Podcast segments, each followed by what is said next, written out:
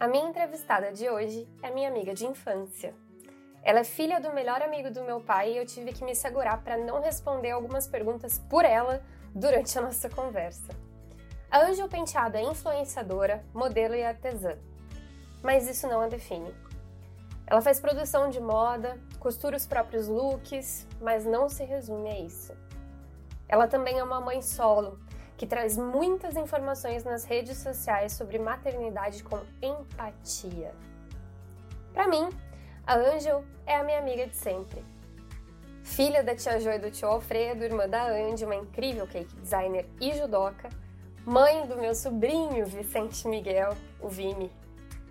Moramos no mesmo prédio durante muitos anos. Ela me ensinou a fazer skincare e me maquiar. Me ensinou também a customizar minhas roupas na época que eu era gótica, porque é claro que eu tinha que ser diferentona. Ela presenciou meu primeiro beijo numa festinha fantasia, meio que uma matinê que acontecia todo ano na minha cidade natal, Ponta Grossa, Paraná. Só que a gente parou de se falar uns 10 anos atrás. Ou, como diria a Angel, eu parei de falar com ela. Faz tempo e eu nem lembro como isso começou, mas teve intriga, mentira e todas aquelas coisas que a Malhação mostraria muito bem em alguma temporada no início dos anos 2000. E eu mudei de cidade e continuei sem falar com a Angel. Em 2019, minha avó paterna, uma das Terezas, faleceu. A Angel chegou no velório com o pai dela. Ela estava barrigudíssima. Eu lembro de olhar para a barriga dela e pensar: vai nascer daqui a pouco. Num momento tão frágil da minha vida e tão importante da vida dela, a gente se reencontrou e se abraçou. O Vini nasceu na semana seguinte e eu perguntei se eu podia visitar eles no fim de semana. Eu fui e, e era como se a gente se falasse todo dia. O Vini dormiu no meu colo como se sempre tivesse me conhecido desde a barriga. Tava eu, o Vini, meu pai e o tio Alfredo lá como a família que a gente sempre foi. Muito ou tudo mudou nos últimos 10 anos, mas o sentimento que a gente tem uma pela outra é igualzinho. Como era quando a gente fazia a festa do pijama, passava tardes no ateliê, parava o elevador no meio do andar, ficava batendo papo sentadas nas escadas até minha mãe gritar pro corredor. Ia no showzinho na praça da cidade toda sexta e seis e bebia vinho barato escondido. Angel, coragem para quê? Coragem para não desistir dos meus sonhos. Então, Angélica, por favor, se descreva para os nossos ouvintes deficientes visuais. Eu sou morena, tenho cabelo bem comprido, os olhos escuros e bem grandes, eu sou bem alta, tenho quase 1,80 uso um óculos bem grande, eu tô com uma camiseta branca com os dizeres sem tempo, irmão. E eu adoro gravar, que daqui para cima a camiseta, o rosto tá mais ou menos, mas tá com uma maquiagemzinha média, mas para baixo eu tô com um crocs e com uma calça de pijama.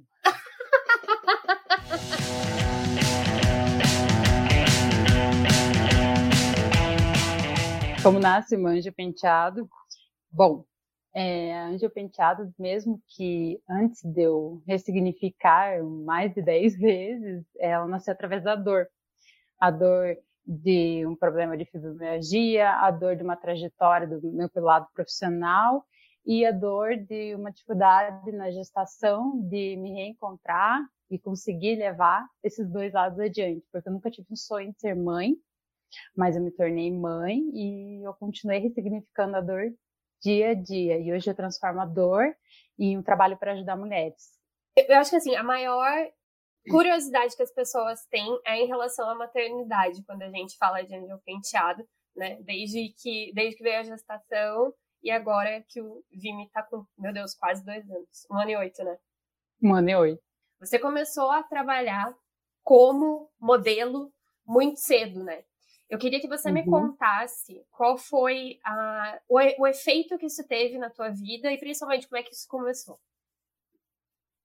Então, quando eu era muito é, mais nova, eu era aquela menina típica do colégio que tinha vergonha que era muito magra, que tinha muita espinha no rosto. Então era aquela que né, sofria bullying para todos os lados. Só que eu dava risada, eu ia pro, junto com esse grupinho que fazia bullying comigo mesma e eu ficava na onda deles. E assim eu fazia amizades. Só que por dentro eu era ferida, eu sofria, eu chorava, então muito sozinha, né? E aí quando as pessoas falavam, ah, você tem que ser modelo, geralmente era questão de altura, né? A pessoa olha para uma pessoa mais alta, já identifica que a pessoa tem que ser modelo. E aí eu não achava graça nenhuma, achava até que era uma piada, né, quando falavam isso, não dava muita bola. Mas ou, pessoas assim mais é, centradas nesse tipo de assunto tiveram uma conversa bacana comigo que aquilo poderia me abrir portas. E aí eu ouvi essas pessoas e acabei indo, né, fazer curso, fazer trabalho já direto de, de modelo, assim. E eu falo trabalho direto que naquela época a gente fazia promoção, né? A gente brinca que os digital influencer fazem na internet, a gente fazia na rua. Era o trabalho de modelo na época era isso. E isso me deu portas para quê? Para fazer curso de teatro, para aprender a falar. Aquela pessoa super tímida se soltou de uma maneira que hoje em dia eu abro o celular, vou e falo, sabe? É tudo muito prático para mim, é muito tranquilo. nunca tive essa essa dificuldade, mas nunca tive essa dificuldade depois de fazer o curso, porque no curso em si, na época que eu tinha propaganda para fazer, chegava no lugar que estava gaguejando, tinha gente que chegava, olhava minha cara e falava: "Você não é bonita", ou eles olhavam, eles recebiam um book antes, né, para contratar os modelos. E na época tinha poucas meninas da cidade e eu tinha que contratar. Eu chegava lá, eles olhavam para mim e falavam: Olha, confesso que pelas tuas fotos eu não queria contratar, mas você é muito bonita, as tuas fotos são horríveis. em vez de eu olhar para todas essas críticas, eu não me afundava. Só que eu não me afundava não era porque eu não aceitava, muito pelo contrário. Eu aceitava quieta, ia para casa, chorava mas eu tentava entender o que, que eles estavam querendo me dizer, porque tinha alguma coisa por trás disso. Então eu sofri muito na época de modelo, porque eu via tudo que não, que não queria ouvir, né? Então, você não é o suficiente para o trabalho, você tinha que emagrecer um pouco mais, ou tinha pessoas que achavam que era magra demais, e tudo um pouco, né? Sempre por trás de, de qualquer trabalho que alguma coisa tinha um sofrimento. Só que aquilo me deu uma abertura que hoje, com tudo que eu trabalho, do jeito que eu sou, quando eu chego diferente para uma câmera, que eu consigo falar tranquilamente, me deu uma abertura gigante, que na época eu não tinha noção. Eu poderia não ter ido, eu não ia hoje estar na, nas redes sociais do jeito que eu tô. Isso me, me abriu portas imensas até hoje. Você falou que te chamavam de feia e, inclusive, para trabalhos e tal. A gente está falando de uma realidade de Ponta Grossa, Paraná um lugar basicamente é, colonizado por ucranianos e poloneses, ou seja, gente branca de olho azul, geralmente loiras. Você não é a realidade da padrãozinho que a gente chama de Ponta Grossa. Você acha que esse era um problema? Claro, porque os trabalhos que tinha para fazer na época eram aquelas meninas que faziam aqueles calendários, eram as meninas que iam fazer promoção de carro, então, era coisas assim. Eu sempre era a única morena que tinha ali. Era a única. Então, a gente era um grupinho de cinco meninas, todas loiras. Ou as meninas que, que tinham cabelo mais escuro eram bem brancas. E era, era isso. Então, assim, eu era diferente. Eu não era a, a modelo que estava lá para eles. Era só menina com perfil diferente. Eu era contratada por isso. E principalmente porque é, eu tinha, nessa época que eu fazia mais tipo trabalho, eu tinha 16 anos. A maioria das meninas já tinha 18, 19, já tinha corpo e tudo. Eu era sempre também a mais nova. E a visão deles, contratar uma modelo, era uma mulher. E eu não era uma mulher, eu era uma criança. Então, tem essas duas questões, assim. Mas eu até brincava que eu era a, reserva, assim. Eu fazia todos os piadas na época porque tinha desfile. É, eu tinha noção que as pessoas me chamavam para desfile porque eu era a única morena que estava disponível.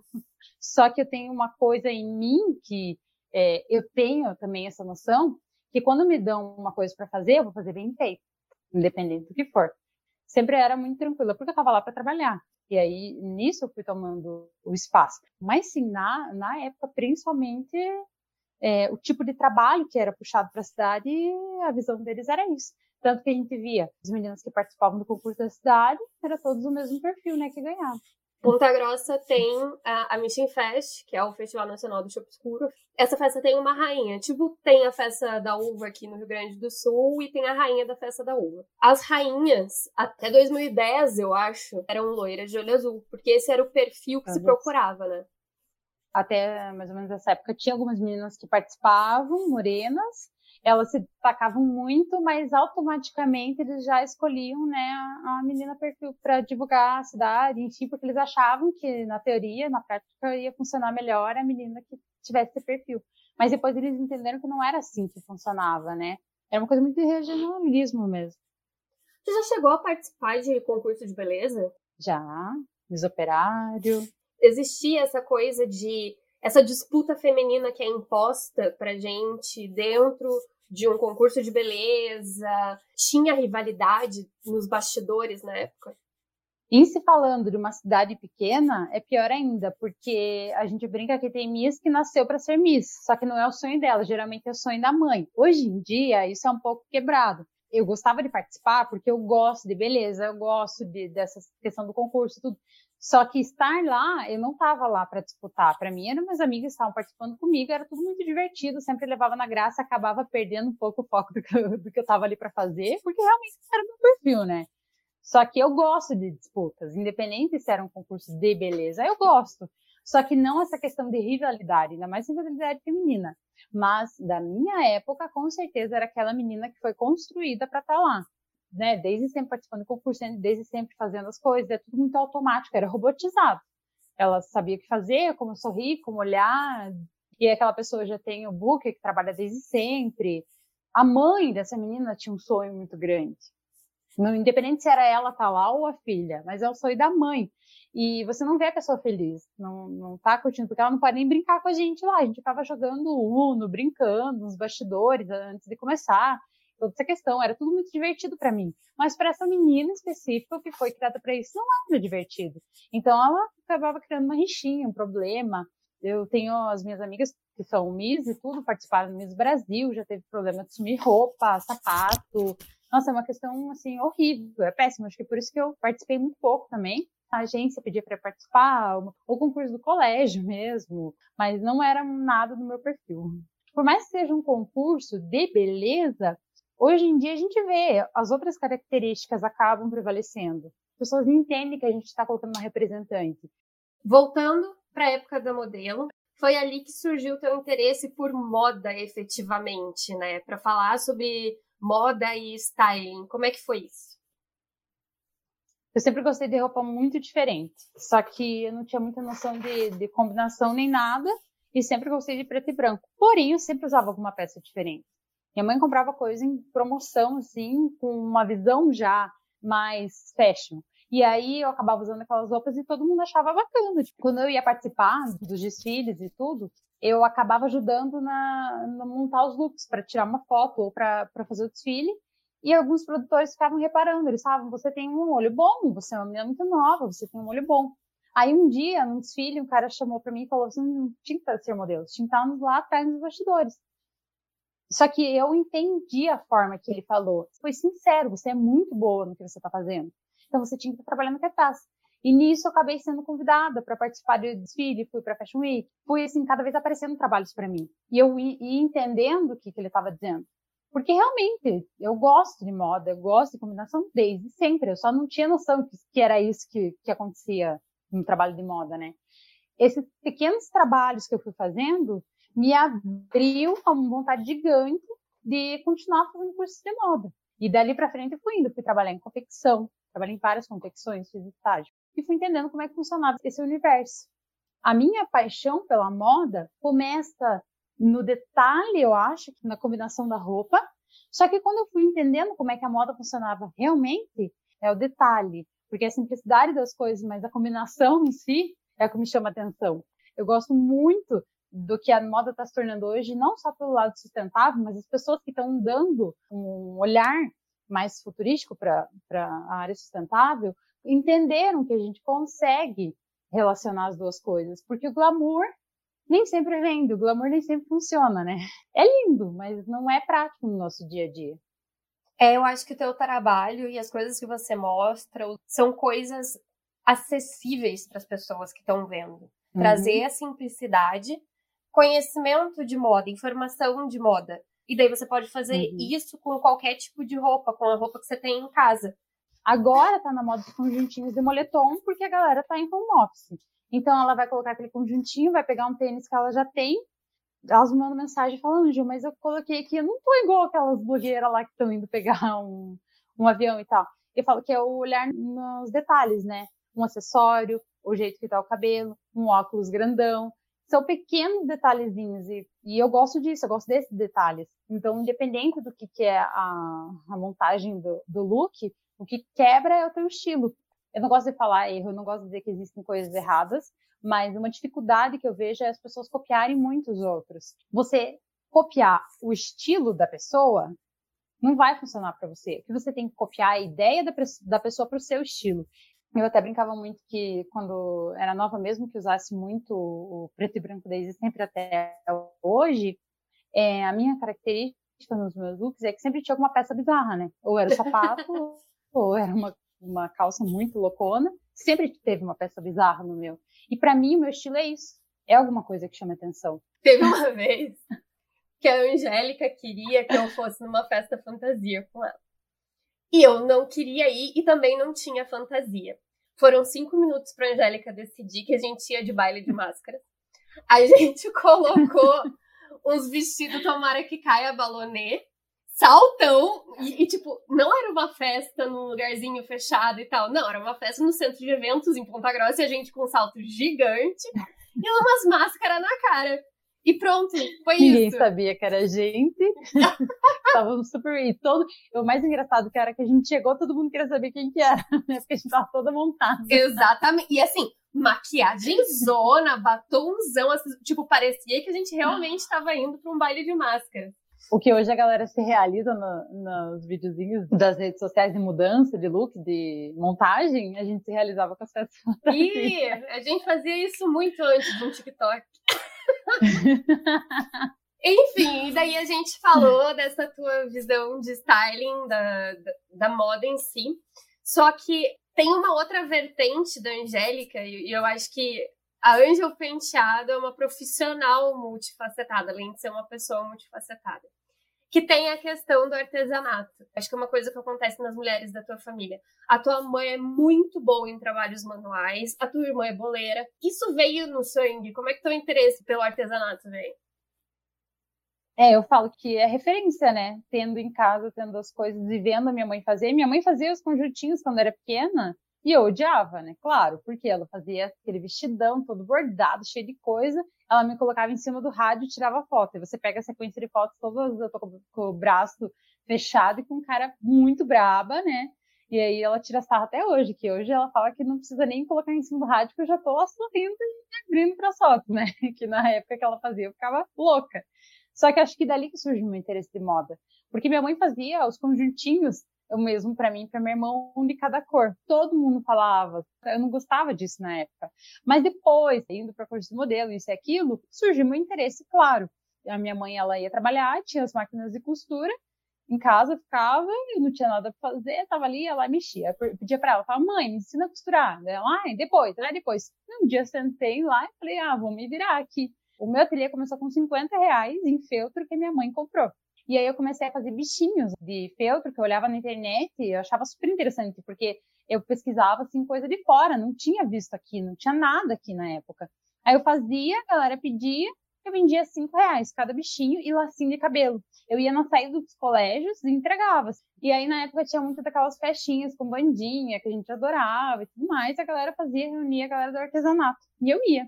Tirava um dinheirinho dali, conhecia a galera, comecei a fazer toy art, o toy art era maior, então tinha ali por 50 reais. E aí ia vendendo minha arte e fui, fui fazendo.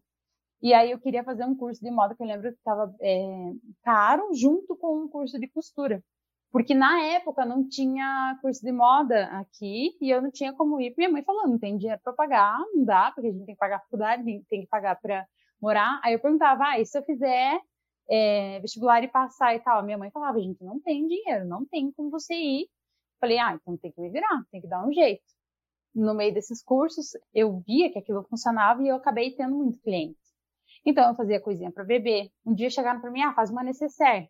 E aprendi olhando na internet. Eu olhava vídeo no YouTube, pesquisava as coisas e fui fazendo e fui aumentando meu catálogo de produtos. Doze anos atrás, com um bichinho e coisinha, eu fui aumentando a produção e com o curso de moda, comecei a colocar algumas roupas no meio, tinha clientes que já tinha as medidas e tal, fazia algumas roupinhas, fazia assim muita customização. Aí eu abri uma boutique, uma época que tinha boutique e tinha um ateliê junto. A galera acabou conhecendo mais o meu trabalho, fui indo. Passou um tempo, fechei, acabei fechando a boutique e voltando com o ateliê. Eu ficava só com uma com a minha tabela de clientes. Eu atendia só essa tabela de clientes, eu não conseguia nem pegar clientes de fora, porque já estava com a agenda fechada. E aí, nesse meio tempo, eu ia fazendo todos os meus trabalhos de moda por fora, trabalho de modelo por fora, todos esses anos sempre um trabalho é, junto do outro, né? Fui trabalhar com IC confecção, trabalhar com roupa mesmo em quantidade. E me deu um olhar diferente. Porque quando a gente vai estudar moda, a maioria das meninas, ah, quero ter uma marca. Só que quando você conhece uma confecção, conhece um trabalho, você entende que aquilo funciona, você vê, poxa, o trabalho manual é muito mais prazeroso. Então, fazer dentro da minha casa, uma coisa que eu demoro um pouco mais de tempo, pouco não, bom, bom tamanho de tempo, mas que é feito à mão, que é exclusivo, aquilo me dava mais prazer em fazer. E em casa, na produção artesanal, é, esse prazer que me dava, eu sempre falava para as pessoas, eu não vou largar artesanato. Porque os bichinhos, isso, aquilo, eu continuei fazendo durante alguns anos, ele era meu hobby dentro da minha marca. Então, eu me vejo muito mais como artesã do que se como uma designer de moda. O manual ali me deu aquela tranquilidade de saber que eu amo que eu faço e eu gosto. E quando eu ia fazer minhas roupas, eu trazia essa, essa coisa manual para elas. Nesse meio tempo que eu fiquei grávida, quando eu fui entender o trabalho que eu fazia para a maternidade, sabe? Tipo, desde o enfeite da porta, desde o enxoval, desde o kit, isso e aquilo, quando eu vi na prática como que era realmente, eu falava, caraca, vendi por 12 anos e não fazia ideia de como que usava. Isso me deu uma abertura de entender que certas coisas que a gente faz na vida, a gente fica naquela. Por que, que uma coisa não dá certo? Antes de eu ficar grávida, descobri que estava grávida, eu abri uma marca de customização, porque eu já fazia isso no meu ateliê, mas eu queria ter um nicho separado, né? E nossa, foi muito legal. Tava dando super certo. fazer a customização do jeito que eu queria, é, personalizada para a pessoa. O que eu já fazia, mas com uma marca, com tinha a própria identidade da marca, tudo. Tava super rolando. Só que quando eu fiquei grávida, que o meu tempo teve que dar uma diminuída e tudo, eu não conseguia pegar essas customizações. Eu falava, caraca, mas eu demorei tanto para criar identidade, para posicionar a marca, para vender, para fazer as coisas, tava, por que, que não tá rolando? Hoje em dia eu pego e paro e falo, gente, é claro que não era rolar.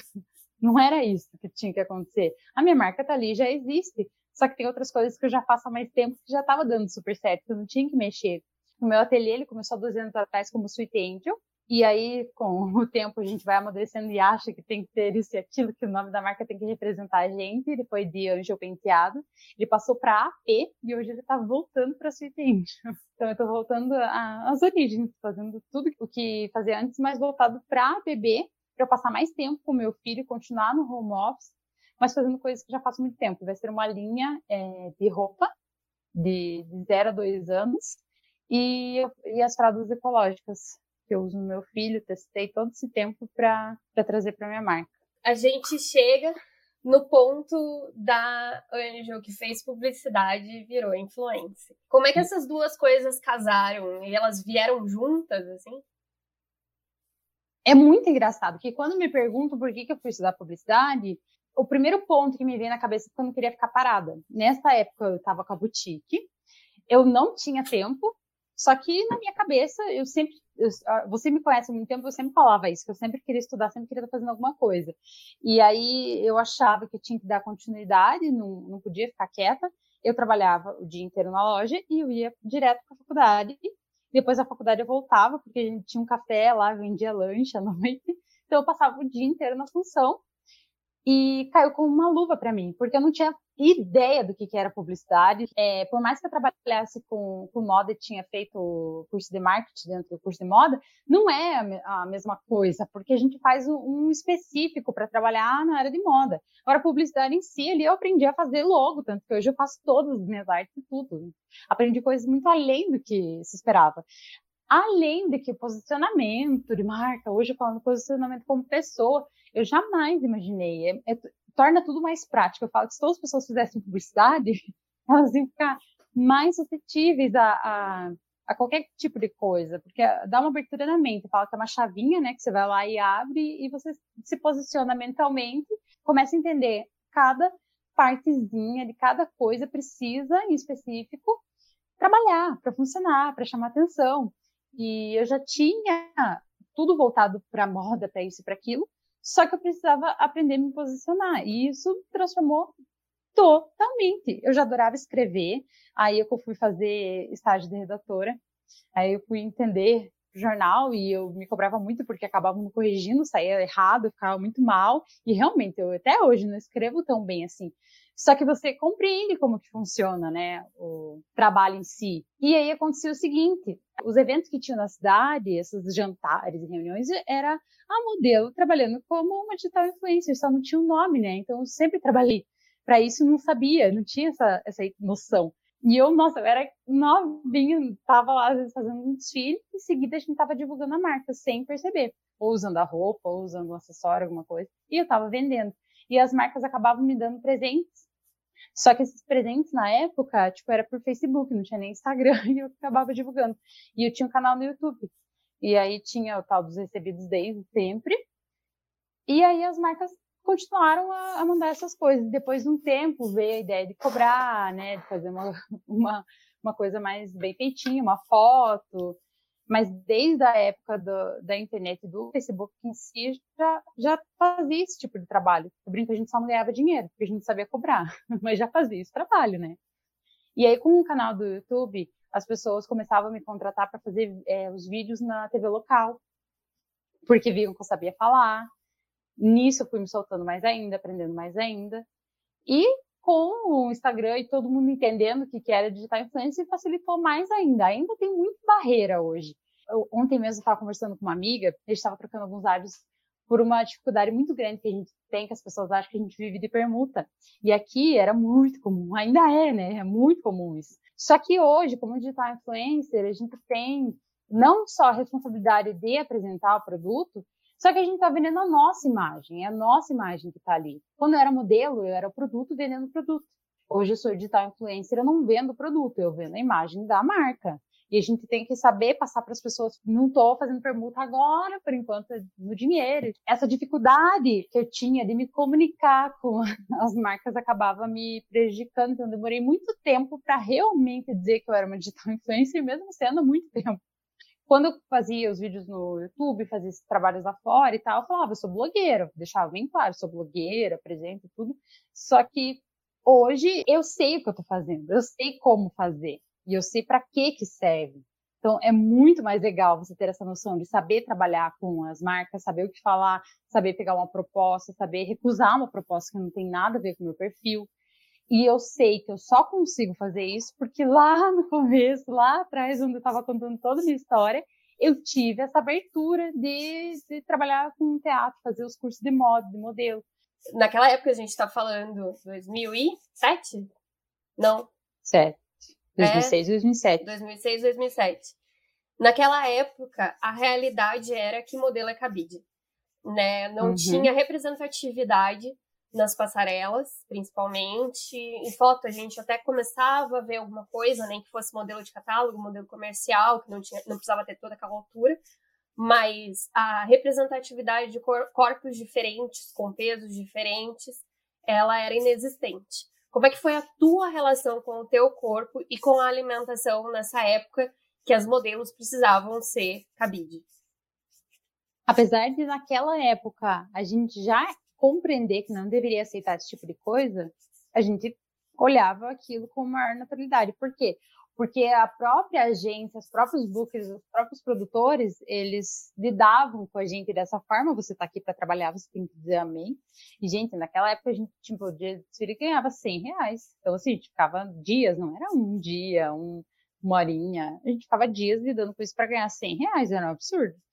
E eles olhavam pra gente e falavam, ah, tá um pouquinho gordinha, né? Vamos dar uma cuidada e tal. Uma criança de 16 anos é uma inocência. É, você vai olhar, não, ele tem razão. Chegava em casa, ficava quieta. Eu sou muito chocolate desde sempre. Só que eu comia um pouquinho de cada coisa e tal, e sempre fui muito magra, muito magra. Só que eu estava com 16 anos, eu tinha acabado de ganhar curva e eu jogava basquete. Meu pai sempre comprando umas comidas diferentes, uns docinhos, negócio. Eu olhava e falava, ah, não vou comer. Eu acordava de madrugada, eu ia lá e comia. Só que em vez de comer um ou um pedacinho, eu comia tudo que estava ali. Por quê? Eu ficava tanto na cabeça com aquele negócio que eu queria comer, o negócio, que me dava compulsão. E aí, quando eu ia comer, eu comia tudo mesmo. Não tinha noção que, que era só um pedacinho e tal. O que que era? Faltava ali alguém responsável na questão modelo, uma terapia, uma pessoa para conversar, para me explicar como é que eu deveria trabalhar naquela época, porque realmente é, acontece muita mudança no, no, corpo de uma menina. Então, alguém para te orientar, falar: olha, vamos só cuidar para não ter excesso, mas de resto, né, tem que comer, tem que pegar um pedacinho e tal.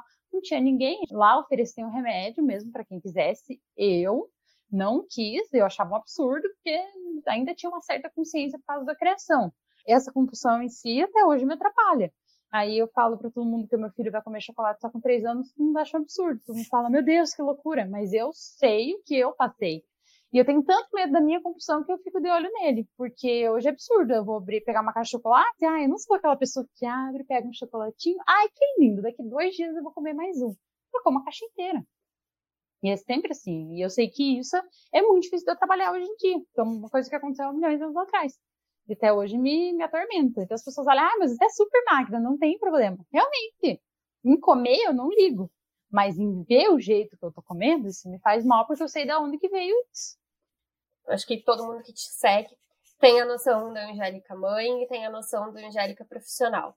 Queria falar um pouquinho sobre a Angélica mulher. Eu sei que você passou por alguns relacionamentos que não foram legais. Que lições você tirou disso? O que você teria para falar para uma menina que hoje em dia, uma mulher que hoje em dia está passando por um relacionamento abusivo? Primeiro, eu gosto de falar para as mães é, conversarem com suas filhas, terem abertura para falar de, desses assuntos mesmo. Eu sempre tive abertura com a minha mãe em tudo. Só que desse tipo de assunto, acho que a gente nunca conversou. Porque a gente faz repetição. Então, ela não teve isso, ela não, não sabia como ter isso comigo. E só hoje, passando por tudo que eu passei, que eu penso que a gente precisa disso. Então, eu não culpo minha mãe porque ela também não tinha, não tinha essa conversa, não tinha essa coisa para passar para frente. Mas eu peço para as mães de, de, hoje, dessa geração, para que conversem com suas filhas assim como eu vou conversar com meu filho. Ensinar ele como tratar e como conversar com uma mulher. Mas na minha época, na minha, na idade que eu tinha, muito nova, automaticamente a gente abaixa a cabeça e acaba dizendo amém. Ah, mas não deve ser assim. Ah, não importa. A gente acaba fazendo porque é uma coisa que tem dentro da gente, é a questão do patriarcado. E é dessa maneira que funciona, infelizmente. Então, eu acabei aceitando muita coisa que não devia, acabei escondendo muita coisa que não devia, simplesmente por medo e vergonha. Por isso que eu falo da conversa. Por isso que eu primeiro prefiro falar com as mães.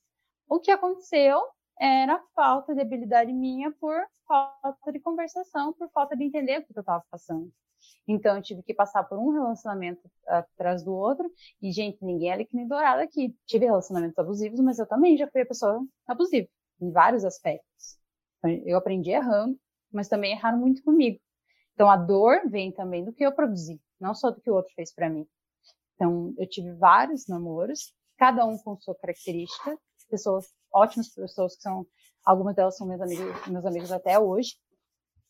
Mas alguns pontos me feriram demais, demais. Vendo hoje eu, uma mulher que sempre foi feminista, que sempre foi pontual no, naquilo que acredita, mesmo eu achando que sabia de tudo, acabei aceitando coisas extremamente abusivas e coisas que não deveria deixar passar. Então, por isso hoje que eu tento falar com as mulheres, porque eu vejo que mesmo sendo uma pessoa que a gente acredita, ah, tem a sensatez de entender o que deve e não deve aceitar, a gente fica cega. E a gente fica cega porque o patriarcado impôs isso pra gente. E eu acredito que só a gente mudando a geração, né, a nova geração, para mudar esse tipo de comportamento, porque a gente não aceita mais o que o outro diz, o que o outro fala como verdade absoluta. Mas vamos lá para Angélica mãe como é que você descobriu a tua gravidez e como é que você foi buscar informação? Por que, que você entrou tanto nos livros e desenvolveu o teu conhecimento que você tem hoje? Hoje eu falo com maior clareza que eu sei que eu fui virar essa mãe quase neurótica por estudo de, de maternidade porque eu não queria ser mãe. a única coisa que eu sabia na minha vida é que eu não queria ser mãe. Então todas as pessoas chegavam para mim, ah, quando você encontrar a pessoa especial, você vai mudar de ideia, aquela coisa totalmente machista, né? E eu falava, não, eu não tenho vontade. Eu não sabia explicar porque eu não tinha essa vontade, só que era uma coisa definida. Creio eu que esse medo que pelas questões de relacionamentos abusivos, coisas que a gente passa dentro de casa, isso acho que me, acabava me afligindo um pouco. E aí eu estava passando por um processo bem difícil nessa época, eu sentia muitas dores, eu passava mal toda hora, eu fazia um monte de exame e eu tenho fibromialgia, e aí eu achava que era ligado a isso, achava que era só isso, e a gente não encontrava nada, não tinha nada, fazia exame nada, isso, aquilo, nada. E isso ia me deixando cada vez mais desconfortável, né?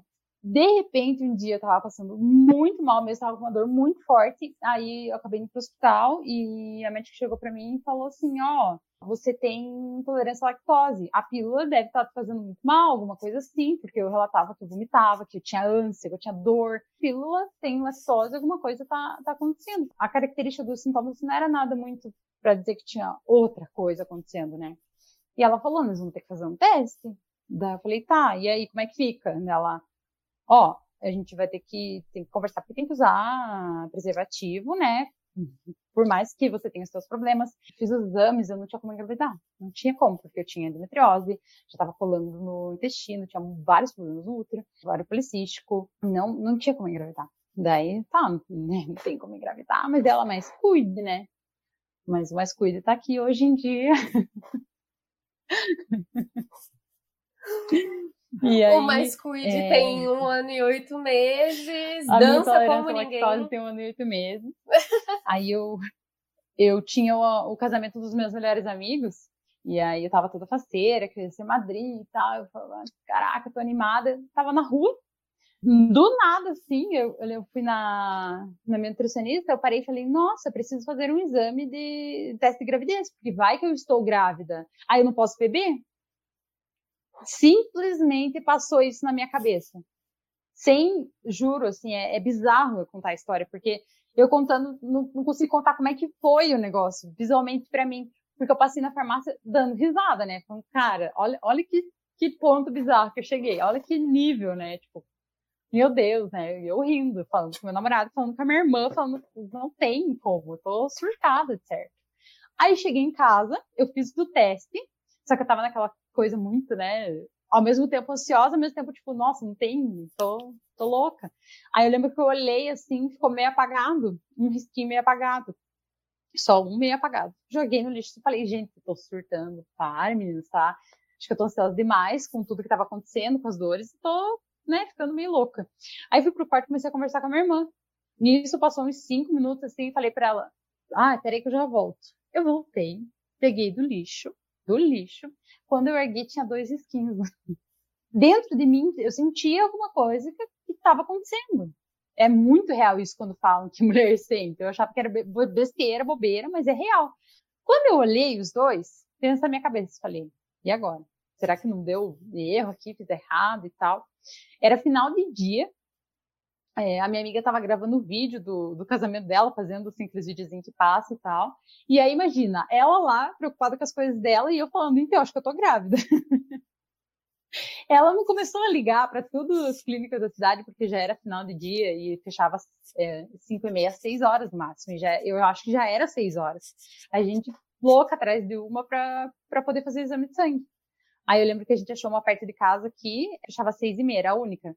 Saí correndo fazer, Aí tirei o sangue lá, a menina olhou para mim e falou: Ah, amanhã, duas horas da tarde, sai o resultado. O que, meu anjo? O que, você acabou de falar? Não, amanhã, duas horas da tarde, sai o resultado. Aí a menina que tinha feito o exame tirou dela, viu. Vou, vou colocar lá no site, acessa. É, até 8 horas da noite, eu coloco lá para você. Nossa, 8 horas da noite nunca mais chegou. Quando chegou o, o resultado apareceu, assim, eu abria. Aí eu lembro que eu tava chamada de vídeo eu mostrava e falava, não tô entendendo. Eu não tô entendendo o que tá escrito aqui, o que tá acontecendo? Você tava com quem Porque na chamada de vídeo? Com o meu namorado. Ah, tá. Daí eu peguei e virei o, a câmera pro, pro computador, assim, aí saiu os números, né? Quando tá com mais ou está com menos. Daí ele, bem calmo, assim, olha, tá mais, então é positivo. então, esse susto, é, toda essa questão de eu ter na minha mente que eu não, não queria ser mãe, não tinha essa vontade, é, me abriu uma curiosidade. Primeira coisa que eu pensei, o que, que eu vou fazer com essa criança? E assim, parece bizarro falar isso. Não, mas eu não sabia cuidar de uma criança. Eu não tinha contato com nenhuma criança. Eu não tinha essa coisa que muitas mulheres têm. Desde pequena, ah, brincando de casinha, já pensando, e dar mamar e tal. Eu nunca pensei que eu ia amamentar uma criança. E a minha cabeça ficou uma pilha de nervo. Falei, gente, e agora? Tanto que eu falo para todo mundo. É, eu criei o, o, esse amor que eles falam pelo filho no dia que eu vi o, o primeiro, o primeiro não, o segundo ultrassom que ele realmente apareceu. No segundo que eu vi lá, e, tipo, você enxerga o bebê automaticamente, é uma sementinha, você enxerga o bebê. Caraca, ali eu criei um amor. Só que desse amor tinha preocupação, tinha o medo, eu comecei a estudar. E aí eu tava com muito problema na gestação, eu tava bem para baixo, bem depressiva, foi uma gestação bem complicada. Eu apeguei ao buscar informação. Então eu estudei muito, é, foquei nisso, minha doula me dava aulas, eu fui entender esse lado, assim, de maternar mesmo, sabe? Deixar o trabalho um pouco de lado. Hoje eu falo, os quatro primeiros meses é você ficar você e teu bebê você entender como é que funciona o teu bebê, porque ele vai te mostrar o caminho. Quando eu estava no, no, hospital, tava eu, meu namorado e o meu filho, a gente estava trocando ele e tal, os enfermeiros passavam para fazer exame de sangue, fazer exame, isso, aquilo, as coisinhas práticas do hospital. Aí eu lembro que eu estava trocando ele e tal, a enfermeira, nossa, quantos filhos você tem? Falei, é, esse é meu primeiro. Nossa, você tem um jeito, eu nunca vi nenhuma mãe assim. E aquilo ficou na minha cabeça. Eu falava, nossa, mas porque eu estudei tanto, eu li tanto que eu tinha firmeza no que eu estava fazendo, independente de eu nunca ter pego um bebê direito. Me, aquela informação lá no comecinho, cada detalhezinho, me deu segurança. E essa segurança que me fez meu maternar tranquilo, calmo, que eu conto todas as histórias no meu perfil, do vir me dormir bem, dormir a noite inteira, dele ser um bebê extremamente ativo, bagunceiro, coisas que ele faz lá, só que ele é um bebê tranquilo. E eu tento sempre eu ficar tranquila, que é o ponto de colocar a mulher em primeiro lugar, porque se eu tô bem, o bebê fica tranquilo. Sempre falo, mães, vocês em primeiro lugar. E eu só entendi isso na minha, na minha maternidade. Essa visão, é, esse olhar que eu tenho hoje para a maternidade, eu vejo que a mulher precisa de apoio, precisa de ajuda, menos espetáculo, só que ela precisa compreender quem ela é e por que, que ela está nesse mundo. O meu bebê ele não foi é, não foi planejado por mim, mas Deus planejou para me trazer essa ressignificação, esse, esse resultado de vida mesmo, porque hoje profissionalmente estou melhor do que deveria estar, do que eu queria alcançar, almejar. Pensava grande, eu estou enorme. E como mãe, aprendendo todo dia, não estou na linha que eu queria, ainda falta um equilíbrio, porque é muito difícil trabalhar com um bebê pequeno em casa, mas eu acordo falo, daí, vamos, é hoje, o que, que dá para fazer? Não deu? Beleza. Amanhã eu faço, tento de novo. Então, esse equilíbrio eu tento passar para as pessoas, para elas é, tentarem alcançar, porque eu vejo quanto é difícil. Nossa, eu não sabia fazer uma mal de maternidade. Existem trilhões de vídeos, vídeos na internet, e mesmo eu caçando e fuçando, eu fiz muita coisa que eu olho e falo, nossa, nem precisava. E é isso que eu quero passar para as pessoas, que é muito mais além do que a gente imagina. Tanto que eu pergunto para mim, ah, qual é o item essencial da maternidade? Informação. No resto é só trecho mesmo. Você falou da doula, né? E eu queria que você falasse um pouquinho sobre a importância que a tua doula teve durante o teu processo. Então, a doula né, foi a minha, a minha mãe, fala para todo mundo. Ela foi a, a minha segunda mãe ali, por vários motivos. O principal, quando você contrata uma doula, ela dá uma aula para você. Ela vai fazer conversas. E a Mônica, específica, que foi minha doula, é, além dela ser uma profissional excelente, ela é super estudada. Então, ela me passou toda a analogia, o negócio assim de corpo mesmo, o que, que ia funcionar ou não funcionar.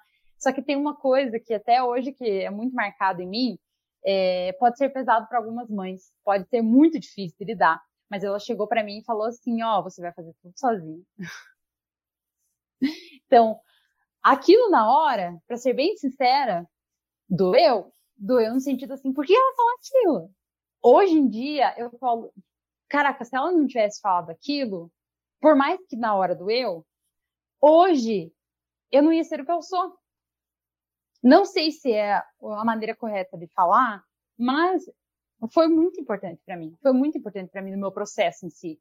Infelizmente, hoje ainda a mulher é responsável total pela criança, independente se ela está em relacionamento ou não, independente se ela é casada, se ela é mãe solos, acaba ficando a maior parte das coisas para ela. Ainda a gente não tem uma, uma cultura de, de dividir essas tarefas, tanto que eu falo muito no meu perfil, ontem eu postei muito sobre isso, eu perguntei, falei, pais, conversem comigo, qual é a função do pai na paternidade? Então, dois homens responderam, para 50 mulheres, dois homens. Então eu falei, homens, respondam, quero conversar com vocês. Aí quando eu faço um vídeo lá, alguma coisa, os caras vão lá no meu vídeo e falam, ah, mas você está falando disso, mas existem ótimos pais. Mas e cadê esses ótimos pais conversando comigo? É claro que existem ótimos pais. Só que 99,9% das mulheres são excelentes mães. A gente sabe que acontece, tem coisas muito difíceis, mas a maioria das mães são mães presentes, fazem tudo mais um pouco. A doula, além dela trazer essa visão, além dela dar essas aulas, ela vai estar no parto para deixar o parto mais tranquilo. Realmente é uma função de mãe.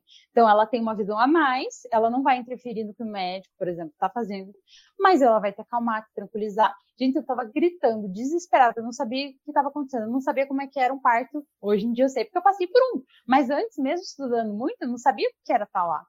E ela foi tão tranquila, tão tranquila que aquela energia passava para mim, mesmo eu estando com dor, mesmo eu estando nervosa, eu olhei para ela e falei, uma hora assim, tô muito cansada, porque eu, né, fiquei perambulando o dia inteiro, tava muito cansada. Ela olhou para mim, ah, então durmo. O que que eu fiz? No meio do meu parto, eu tava com nove de dilatação, eu virei pro lado e dormi. Ela falava que eu roncava, eu tendo lá as minhas contrações, eu tava roncando é bizarríssimo, assim. Então, eu aposto que no automático de hoje em dia, infelizmente, equipe médica não tem, assim, esse carinho. É um erro muito grande, mas eles estão no automático lá. E a Dola tem. Estourou minha bolsa, a gente foi para o hospital, falava, mãe, pega as malas. Ela, não, depois eu volto buscar, porque minha mãe não, não tinha conhecimento, ela nunca tinha visto um, um, parto normal, ela não tinha esse conhecimento, ela é da época que agendava cirurgia, até hoje acontece isso. E ela conta, né, que ela, aí ela não quis levar as malas, porque ela achou que ia demorar, e eu ia ficar em trabalho de parto por horas. Ela teve que voltar a buscar as malas. Nisso tinha saído meu tampão. Ela contando no hospital, até hoje eu dou risada, ela foi lá e olhou umas 30 vezes porque ela queria ver o que era tal do tampão, né, que tinha saído. aí eu lá, tinha acabado e parei, eu morri da risada porque ela não assistiu o parto não, não conseguiu porque teve que buscar as malas, porque o nenê ia sair, precisava de roupa pro nenê, coitadinho, né? E a Doula tava lá do meu lado o tempo inteiro, fazendo todo o trabalho lindo que é o trabalho da Doula. Só que esse carinho, esse amor e esse aconchego de quem sabe como é que funciona, de quem sabe o que falar, é outra situação. Fora que a Mônica, por exemplo, além de doula, é consultora de amamentação. Então eu tava muito tranquila, porque ia funcionar tudo muito, né, prático, opa, vai rolar, vai dar certo. Aquilo já te dá uma tranquilidade. Falando em amamentação, a tua relação com a amamentação é bem livre e é como o Vicente precisa é muito mais um ato de amor e cuidado do que literalmente alimentação, até porque ele já come comida, né? Me conta um pouquinho uhum. dessa relação que você tem com ele, o momento da amamentação, o que, que significa para vocês dois. Então, hoje, com um ano e oito meses, a gente ainda faz livre demanda. E se precisar de um mamazinho de madrugada, eu sempre estou disponível para ele. Do ponto da, da alimentação, é indicado até dois anos, pelo menos, né? Tem gente que estende, eu vou até onde o Vicente quiser, até onde me sentir confortável. Mas, além da alimentação em si, que é um ponto que é muito prático para gente, para mim, o principal é o acolher, porque é o jeito que eu consigo acolher meu filho. Eu ainda tenho muita dificuldade hoje em dia, eu ainda estou trabalhando isso em mim, de todo mundo fala, nossa, mas você é muito paciente. Ninguém está aqui para ver realmente como é. É muito bonito falar para você que a mãe precisa ter paciência, que ela precisa ser tranquila. A minha realidade aqui, no dia a dia, eu ainda estou trabalhando isso. Então, quando acontece qualquer coisa, é o nosso ponto, é o nosso equilíbrio, mamar. Porque eu consigo acalmar ele, eu consigo conversar com ele, a gente consegue se entender ali. Eu penso muito, muito, muito nas mães que não amamentam ou não conseguiram, ou tiveram uma dificuldade ou acabaram desistindo, como que elas fazem para encontrar esse ponto, essa ligação. Eu Juro para você, toda vez que acontece qualquer coisa, que ele cai, porque ele tá numa fase muito de subir em cima das coisas, ele vai pro mamar direto, ele puxa minha blusa, vai mamar. Eu fico pensando, caraca, o que uma mãe que não amamenta vai fazer nesse momento? Eu não consigo encontrar opção. Para essa mãe já é algo que ela já descobriu, já sabe o que fazer. Mas eu, na minha visão de quem amamenta todo esse tempo e usa isso como uma, um encontro dessas dificuldades, eu fico, caraca, não, não sai nada para mim, não tem. Porque automaticamente eu dou uma má, ele alivia, ele se acalma, ele recebe tudo que ele precisa, a gente consegue dar início ali a uma nova etapa, o que for acontecer. No sono noturno, quando nasce dente, quando tem um pico, um salto, quando ele acaba sonhando, é um bebê que ainda está criando uma maturação de sono. Nós acordamos várias vezes durante a noite. E a gente fica exigindo que um bebê durma a noite inteira. O Vicente, ele é um bebê que acostumou a ter um sono tranquilo, porque eu trabalho isso desde que ele nasceu. Mas ele tem uns despertares, ele vai me chama. Hoje em dia ele nem chora mais, ele abre a porta, porque geralmente estou trabalhando, porque eu fico trabalhando enquanto ele dorme. Ele abre a porta, me chama, ô mãe, eu vou lá, dou mamar, ele volta a dormir, eu saio e volto a trabalhar. E funciona assim, ele entende que ele, ele precisa de mim, eu vou estar disponível para ele, ele se acalma, volta a dormir, funcionou, ok. E essa ligação, além de ser uma ligação muito bonita, é necessária para os dois. Porque às vezes a gente está muito estressado, a gente quer gritar, quer fazer as coisas. Calma aí, vou, deixa eu dar uma relaxada. Eu brinco que é, o, que é, o, é o yoga das mães, né? Sento lá, põe ele pra mamar, pensa, se acalma. Você vê aquela criaturinha olhando para você com aquele olhinho de gatinho, você começa a respirar, se acalmar, falar, opa, calma, é uma tranquilidade e é não só em questão de amor, porque tem algumas pessoas que falam que amamentação não é amor, tem algumas pessoas que acreditam muito nisso, porque realmente é muito complicado. Eu tive momentos no, no último mês que foram bem complicados para mim por conta da fibromialgia. Eu estava com tanta dor no meu seio, em volta do seio, porque a fibromialgia ela tem os pontos específicos de dor. Só que em alguns lugares onde você movimenta mais, tudo acaba ficando dolorido. E aí tava doendo muito, e ele tava com o dentinho incomodando, e ele mamava demais. Eu falava, caraca, não aguento, e agora, e agora, e agora? Aquilo foi me impressionando. Aí eu lembro que um dia ele dormiu a noite inteira, depois de vários dias difíceis. Eu falei, gente, a gente se prende a 10 dias, mas a gente se esquece dos 30. A gente vive os dias ruins tão intenso, tão intenso. Aí quando tem dia bom, a gente não vive aquilo tem que ter paciência, tem que ter tranquilidade. É uma escolha que eu fiz, porque eu sei que vai fazer bem pro meu filho, porque faz muito bem para mim, principalmente para nossa relação. Foi muito difícil. Hoje, que eu estou tranquila, eu posso dizer para você que está ótimo. Mas talvez amanhã, se acontecer qualquer coisa, tiver dor, talvez eu diga, ó, oh, ainda é um pouco difícil. Então, cada dia é de um jeito. Mas existem outras coisas. Mesmo se, se eventualmente não tivesse conseguido amamentar, eu ia ter outras coisas que iam estar dificultando no meio do caminho. Então, sempre vai ter alguma etapa. Mas eu prefiro muito mais os lados positivos da amamentação do que os lados negativos. Você já parou para pensar que talvez exista esse momento que ou ele não vai querer mais, ou você não vai mais se sentir confortável? Qual seria o refúgio? Quando ele é pequeno, que a gente sabe que ele precisa disso, eu tenho muitos relatos no meu, no meu, Instagram, então eu vejo muita mãe contando, ah, ele simplesmente não quis mais. E precisava, porque ainda não tinha uma idade e tal. Nossa, isso me fazia muito mal. Isso me fazia muito mal, porque eu falava, gente, ele, se eu fizer qualquer coisa, ele não vai querer. Nossa, bizarro. Eu lembro de um dia que ele tava com dor no dente, eu não reparei no, na hora, e ele deu, assim, uma, uma meio que uma empurrada. Deu, opa, nunca tinha acontecido. Aí era um gatilho lembrar da situação que tinham me falado, falava, gente do céu, imagina se acontece, porque então a gente nunca, a gente desacredita no que os outros falam, porque é tanto pitaco, né? Aí eu lembro que eu sentei assim e falei, nossa, mas calma, uma vez que ele, né, vai, vai que puxou um cabelo junto às vezes sem querer e eu já tô pensando bobagem. Eu dei risada. Mas algum tempo aquilo ainda ficou na minha cabeça, porque eu falava tanto em amamentar, ficava tanto nessa coisa de querer amamentar, que é o ponto que eu falo que, que deixam as mães neuróticas. Aí eu falava, não, tem que curtir o que tá acontecendo.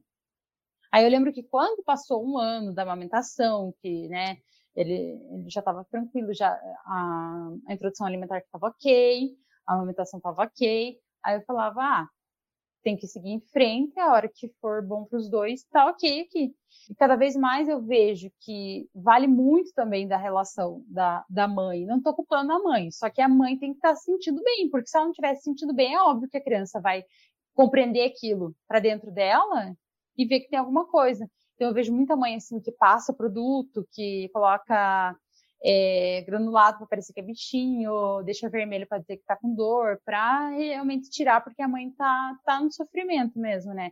E eu vejo essas mães fazendo isso, eu acho errado, mas eu não consigo julgar essa mãe, porque a gente não sabe o que essa mãe tá passando, é muito difícil.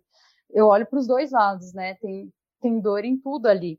Na, na, dor no emocional dessa mãe, só que ela acaba prejudicando o próprio filho, tendo uma atitude totalmente impensável na hora, por questão de dor. E aí vem um ponto que você perguntou de dele querer deixar e tal. Hoje em dia isso é muito tranquilo em mim.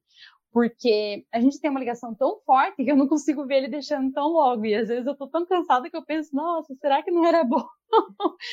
Mas hoje não, hoje é a amamentação. Apesar de ser livre demanda, eu falo livre demanda porque é, não é horário engessado, não é aquela coisa assim, igual todo mundo acha que ah, tem que dar mamar em três, três horas quando é recém-nascido. Não, não é engessado é que ele tá brincando, às vezes ele tá com sede, para ele automaticamente ele vai e mama. Às vezes, quando eu tô trabalhando ou resolvendo alguma coisa, eu falo, filho, pega a aguinha lá, ele vai lá e buscar a água dele. Porque é automático na cabeça dele também. Então a gente tem que ter essa relação de, de reconhecer um, um e o outro e conversar. Agora, no dia que tá os dois tranquilos ali, né, quer mamar um pouquinho mais, é assim que funciona. E o Vicente, ele acorda de manhã, ele toma o primeiro mamar e volta a dormir. E ele vai pro meu quarto, tem dia até que ele finge que ele tá dormindo para ficar no meu quarto, porque eu não consigo dormir junto com ele por causa da fibromialgia, principalmente. E aí ele acha engraçadíssimo ficar lá de manhã. Então é, é, é um sarro, porque ele, de noite não, de noite ele vai direto pro quartinho dele. E aí ele mama, ele dá uma risada, assim, brinca e vira. Aí eu falo, mamãe vai levantar. Daí ele dorme, fica lá sozinho e tranquilão. Então, além de ajudar na rotina, na amamentação, porque quando eu vou colocar ele para dormir, sendo na soneca, sendo no sono noturno, funciona como ritual para gente.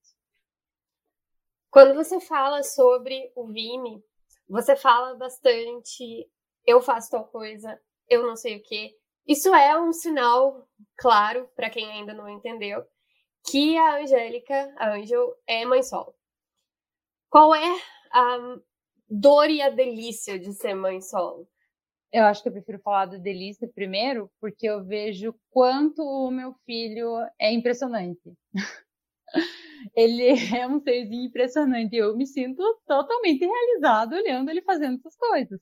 Mesmo que seja uma casa que tenha só o pai e a mãe, são características super diferentes apesar de na primeira infância dar uma certa confusão, porque tem todas essas características já presentes na criança e ela vai liberar com cada convivência com esse pai, com essa mãe, é só eu e ele. E ele tem as características pessoais dele. E eu deixo de liberar isso. Eu sou muito tranquila na relação com ele. Eu dou meus berros o dia inteiro, porque é só eu e ele. Eu brinco, às vezes, os vizinhos realmente devem imaginar que acontece alguma coisa, porque nós somos uma mãe e uma criança, como todas as outras. A gente tem as nossas dificuldades do dia. Mas, atrás disso, é só eu. Eu não tenho, tipo, vai lá e pegue para mim, pedir para alguém. Vai lá e fique com ele um pouco. Eu moro com meu pai hoje. Meu pai, ele me ajuda muito. O papel do meu pai é ajudar mesmo, só que ele não é responsável por ele. Mas ele faz dentro da possibilidade dele. Só que ele não está o dia inteiro aqui e ele também tem os horários deles e as, e as, coisas dele, porque, como eu falei, ele não é responsável pelo meu filho, ele só ajuda. Então, eu acabo ficando tempo maior, maioria do tempo, quase o tempo todo sozinha com o Vime. E eu tenho uma, uma coisa que eu vejo que a gente trabalha junto. Quando eu dou os gritos com ele, é porque eu tô fazendo alguma coisa, ou sei lá, tô lidando com o almoço, tem que terminar, ou no meio do meu trabalho, às vezes eu tenho que lidar, acaba acontecendo. Porém, no resto dos dias, eu tento ter uma paciência e uma tranquilidade de pensar que o meu filho é uma geração diferente e eu preciso mostrar isso para ele. Então, eu sento e converso com ele. Eu sento e converso com uma criança de um ano, desde que ele tem um ano. Eu converso com ele como eu converso com os meus amigos. Porque ele é uma criança, mas ele me entende. Entende da maneirinha dele, do jeitinho dele. Isso não vai tirar as características dele. Isso só vai dar outra visão para ele. E acho que é isso que é importante. E às vezes, é, que eu vou falar daí das dificuldades, é, como eu converso com muitas mães, a maioria das mães casadas são solos.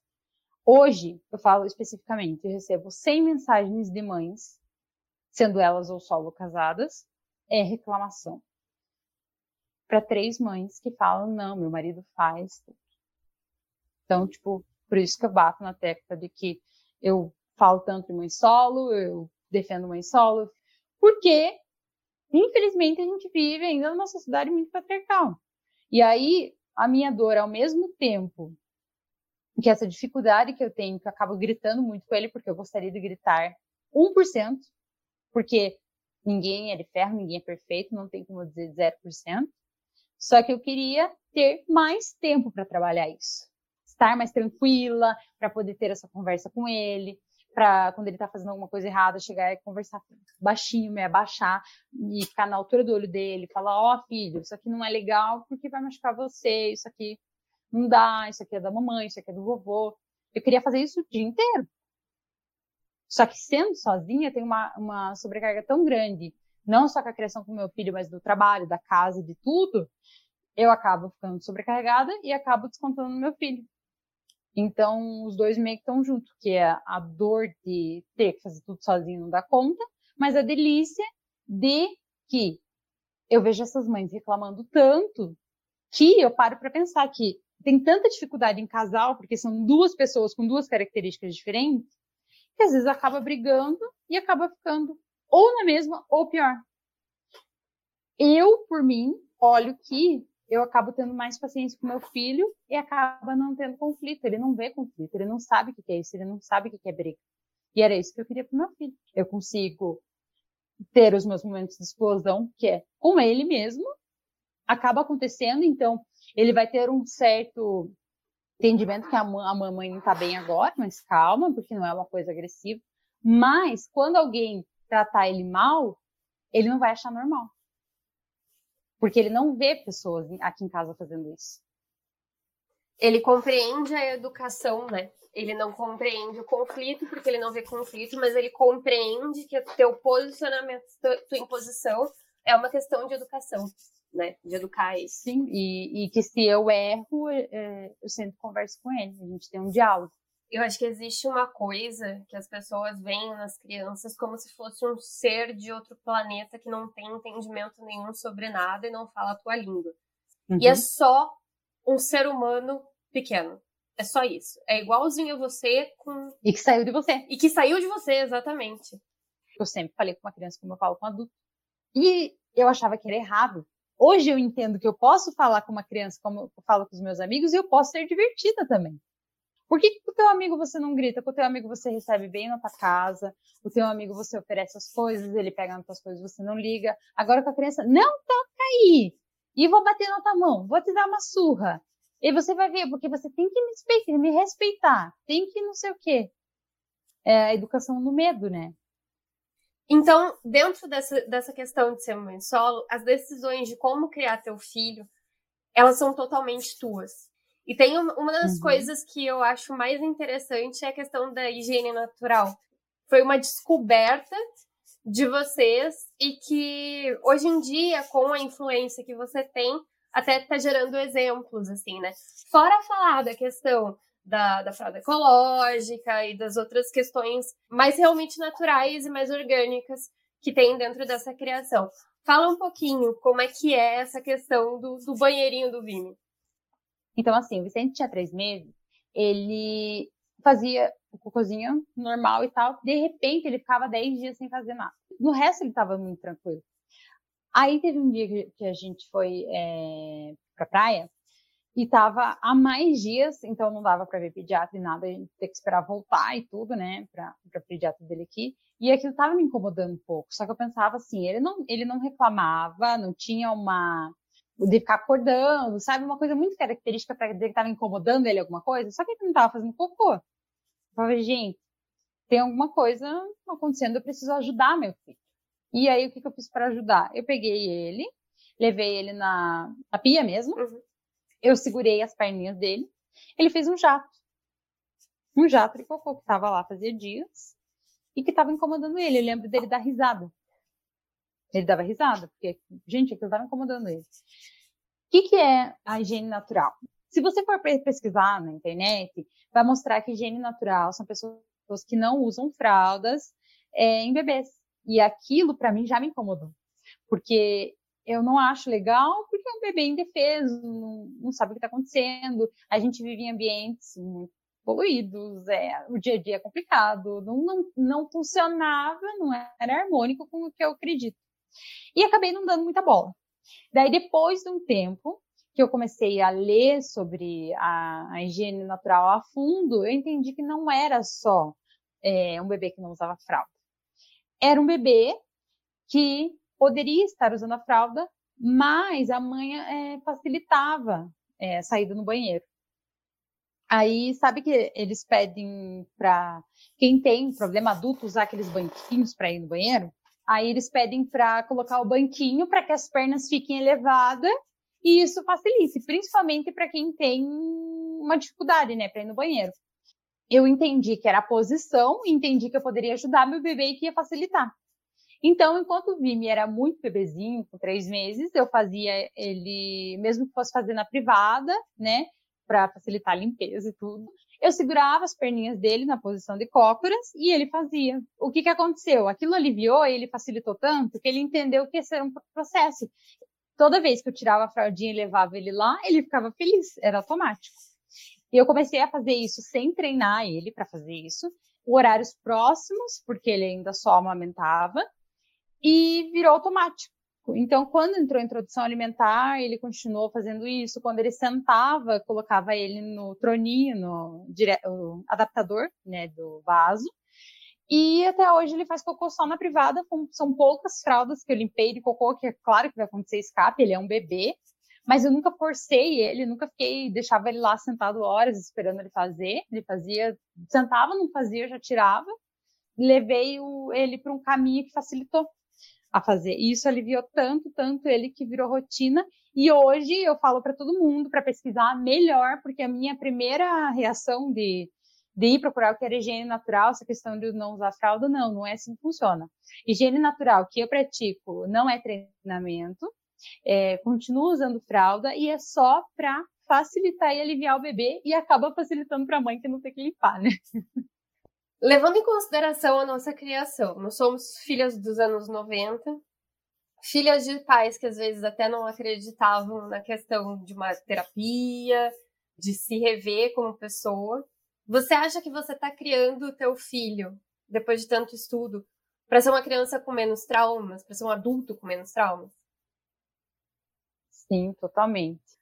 Nossa geração, eu ainda acredito que é uma geração que veio com um pouco de, número maior de rebeldia perto dos nossos pais, porque a gente teve uma liberdade que eles não tiveram. Eles deram uma, uma liberdade que eles gostariam de ter pra gente, porque eles confiavam na gente e sabiam que a gente ia saber usar isso com responsabilidade. Mas eles fizeram com a gente o que foi ensinado para eles. E eu tento proporcionar para o meu filho a educação que eu gosto que eu tenho dos meus pais, só que eu fui a fundo. Eu não faço repetições. Nossos pais fizeram repetições porque é aquilo que eles tinham na mentalidade deles. Eu, eu quis entender como funcionava uma criança. Por exemplo, a minha mãe, quando eu estava grávida, ah, mas o médico falava isso, isso e aquilo. Minha mãe ficava naquela base, é. o médico é a pessoa que entende e tem que fazer o que ele diz. Eu não, eu saí totalmente dessa base, tanto que eu não tive meu parto com a médica que me, que, que me atendeu durante a gestação porque a gente não tinha uma. Um, a, gente, a, gente, tinha conflito de, de, de, ideias, né? A minha mãe com essa base de que falam e é bem assim funciona, e ela não ia atrás de informação até porque não tinha acesso, né? Hoje em dia eu tenho acesso até demais, então eu escuto a informação, eu vou lá e pego mais opiniões e tiro a minha conclusão, e é isso que eu tento passar para o meu filho. Não sou perfeita, não sou a melhor pessoa do mundo, mas estou fazendo dentro da minha possibilidade aquilo que eu tenho para que ele seja um adulto mais tranquilo e com bem menos traumas do que a gente. Existe uma frase que eu acho que ela resume muito o que é ser mãe hoje em dia, que é que não existe mãe perfeita, existe mãe possível. Eu acho isso muito bonito. E trazendo essa possibilidade, trazendo esse entendimento para as crianças, eu imagino que esses filhos vão se tornar adultos com mais empatia, em vez de endeusar os pais, como a gente fazia, Não, os pais são humanos. E compreender os erros dos pais como seres humanos que são. Né? A gente tratando as crianças é. como seres humanos e as crianças tratando os pais como seres humanos. Exatamente. Eu tive até problema num, em um dos meus relacionamentos que eles batiam muita tecla, ó, você tem que ficar do lado dos nossos pais, porque pai é para sempre, namorada não. E eu falava, mas isso aqui não é uma disputa. Deveria ser uma relação, nunca uma disputa. Pais são importantes, sim, mas nem sempre fazem o que deveria ser feito, porque como você falou, são humanos. Então tinha que tirar essa relação de, de disputa e quando entra o diálogo, que é que eu falo para você que eu tento ter com o Vini, colocar os pontos de que cada um acredita e não acredita e tentar chegar no consenso. Nunca é a opinião de um, né? E eu vejo muito isso.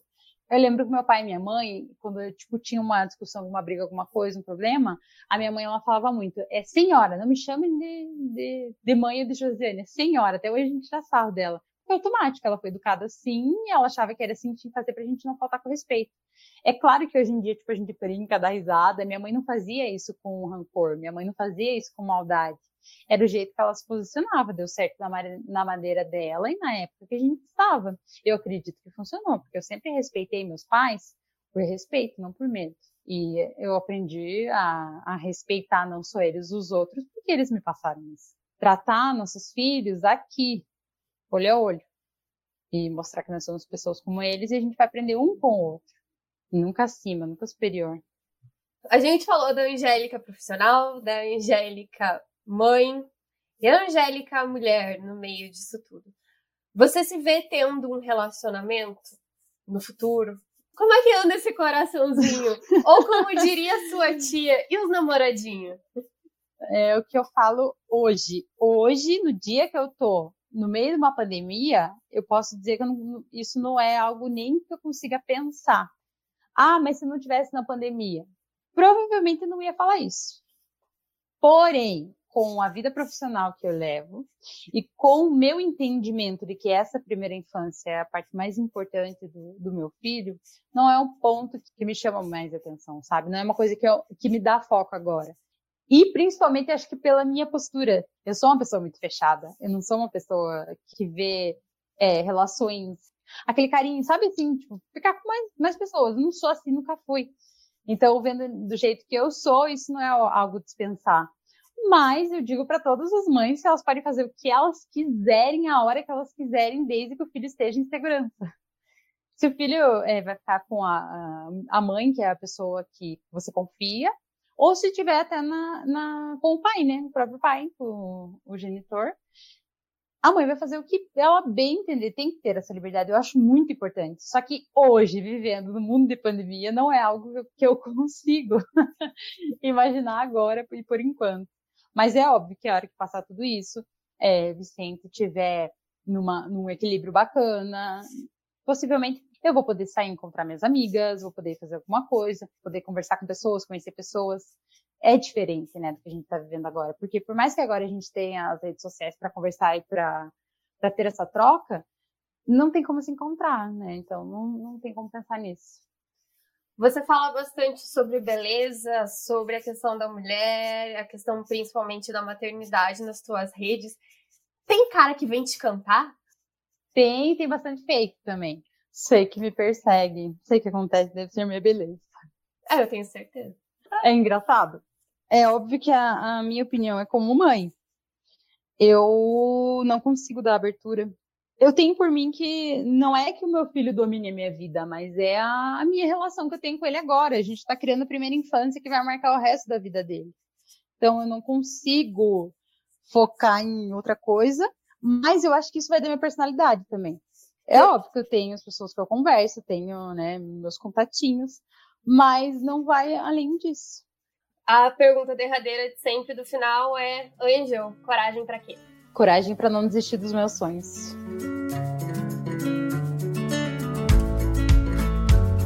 Gostaram do meu papo com a Angel? Então, segue a gente lá no arroba Terezas Podcast no Instagram. Envie esse episódio ou qualquer um dos episódios que você mais gostar para uma amiga, para várias amigas, para a família inteira. E conta para mim do que, que você está gostando, quem você quer ver por aqui e traz críticas construtivas, porque, né? Vamos ser legal.